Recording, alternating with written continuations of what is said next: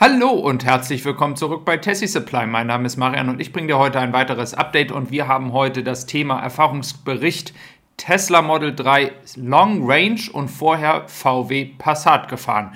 Und jetzt am Anfang dieses Videos gehen wir noch auf einige Informationen ein, die dich sicherlich interessieren werden, denn es sind einige Updates. Und wenn du neu dabei bist, lass gerne ein Abo da und wir starten erst einmal mit den Updates heute aus dem Tesla-Bereich. Und zwar gibt es gute Nachrichten für all diejenigen, die einen Autopiloten haben. Wir hatten ja viele, viele Male das Thema Schilderkennung, ähm, Probleme, wenn man in die Baustellen reinfährt, dass die Geschwindigkeit nicht erkannt wird, weil das System das nicht so schnell erkennen kann. Ähm, all diese Probleme sollen wohl jetzt mit einem neuen Update im März behoben werden. Ähm, im, am gestrigen Tag gab es auf Twitter eine Interaktion mit Elon Musk. Ähm, hier hatte der Blog Whole Mars Blog ähm, der öfters mit Elon Musk im Kontakt steht, für die europäischen Kunden nachgefragt, die ja doch sehr frustriert sind. Und ähm, ich weiß aus deutscher Sicht und von Umfragen von euch, ähm, wenn ihr daran teilgenommen habt, ähm, dass vor allem bei dem Thema Schilderkennung und Autopilot eine sehr große Frustration da ist. Das heißt, wir wissen, dass Elon Musk manchmal sich nicht an die Zeiten genau hält. Ähm, wir können aber davon ausgehen, dass es dann um und bei zu März ein größeres Update gibt, er hat aber noch hinzugefügt, dass es auch mit den Behörden zusammenhängt, die das natürlich genehmigen müssen. Und äh, das heißt, das muss natürlich dann auch alles rechtssicher sein, dass hier innerhalb der EU es keine Probleme gibt. Ob das dann auf EU-Recht hinausläuft oder auf das Recht der Länder an sich, ähm, das kann ich euch jetzt nicht direkt sagen. Da bin ich kein Experte auf dem Gebiet. Ich vermute mal aber, dass es auch mit der EU zusammenhängen wird und dass dann da eine Lösung gefunden werden muss. Ein weiteres Thema, Batterien.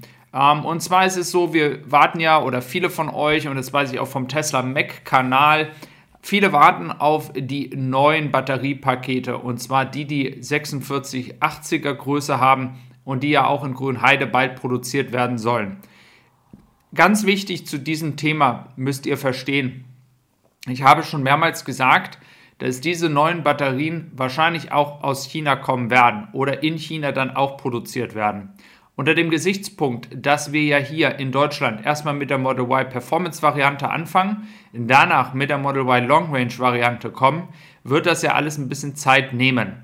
Und dann wird wahrscheinlich im Laufe des Jahres dann das Update kommen, wo dann die neuen Zellen in die Performance und Long Range Variante hineinkommen. Ganz wichtig für den chinesischen Markt, denn wir wissen ja auch, dass viele chinesische Autos zurzeit von Tesla chinesische Autos produziert nach Deutschland und Europa kommen. Jetzt ist heute die Nachricht rausgekommen, dass ähm, Kattel, ähm, auch CATL genannt, in China eines der größten Batterieunternehmen der Welt, ähm, die haben jetzt eine Fabrik, die in Produktion gehen soll in 2022 und diese Batterieproduktion ist ganz, ganz nah in der Ecke von der Fabrik ähm, in Shanghai. Und es sollen dort auch die neuen Batterien produziert werden. Natürlich ist das alles lizenziert. Natürlich ähm, hat Tesla gibt natürlich hier die Instruktionen, wie das alles geschehen soll.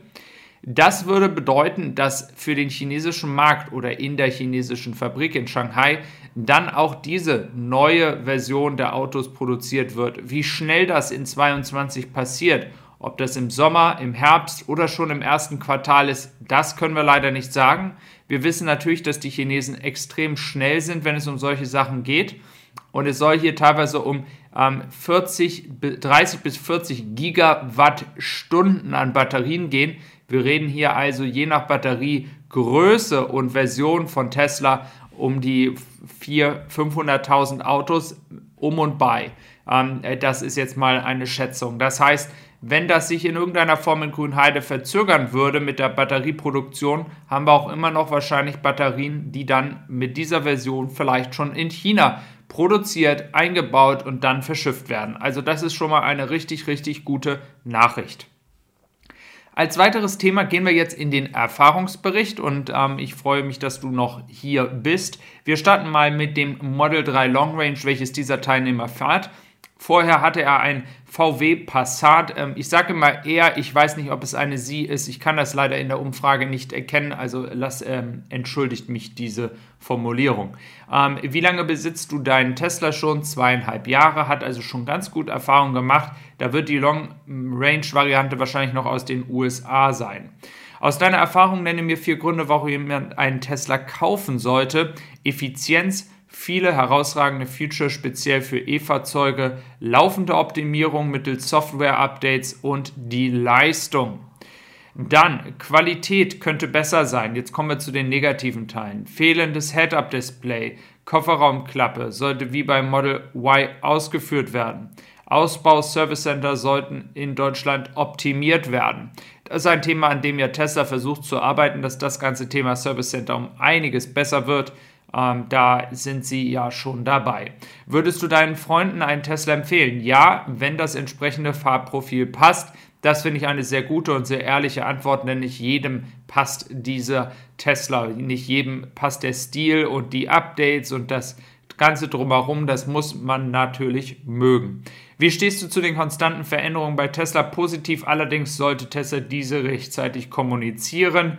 Auch das wird sich wahrscheinlich bei ihm vermute ich mal nicht auf die Software-Updates beziehen, sondern ein bisschen mehr auf die Situation, die wir auch derzeit haben, dass ganz oft Updates kommen, neue Batterien oder das ist neu oder neuer Chip und man hat gerade bestellt und denkt sich, boah, jetzt hat oder gerade seinen Tesla bekommen und dann denkt man sich, Mann, wenn ich das jetzt gewusst hätte, hätte ich noch 15 Tage später bestellen können und hätte auch das bekommen können. Das ist tatsächlich ähm, bei der Schnelllebigkeit, wie sich die Technologie entwickelt, sehr, sehr schwierig, hier einen perfekten Zeitpunkt zu erwischen kann ich mir momentan nicht vorstellen, in fünf bis zehn Jahren das, den Tesla vollautonom fahren zu lassen, da ich vom aktuellen Fahrzeugstand hinsichtlich autonom zu fahren von Tesla sehr enttäuscht bin.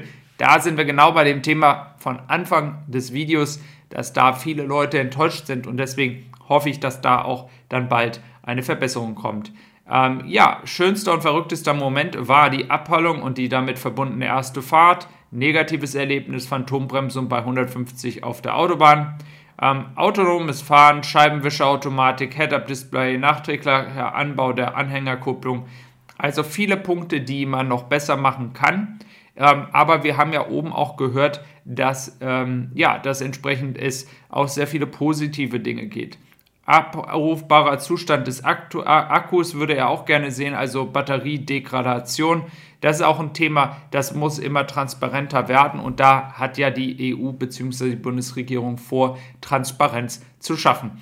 Ich danke dir, dass du heute dabei warst bei diesem heutigen Podcast. Ich freue mich natürlich, wenn du wieder hier sein würdest und lass gerne ein Abo da. Mach's gut. Bis dann, dein Marion und tschüss.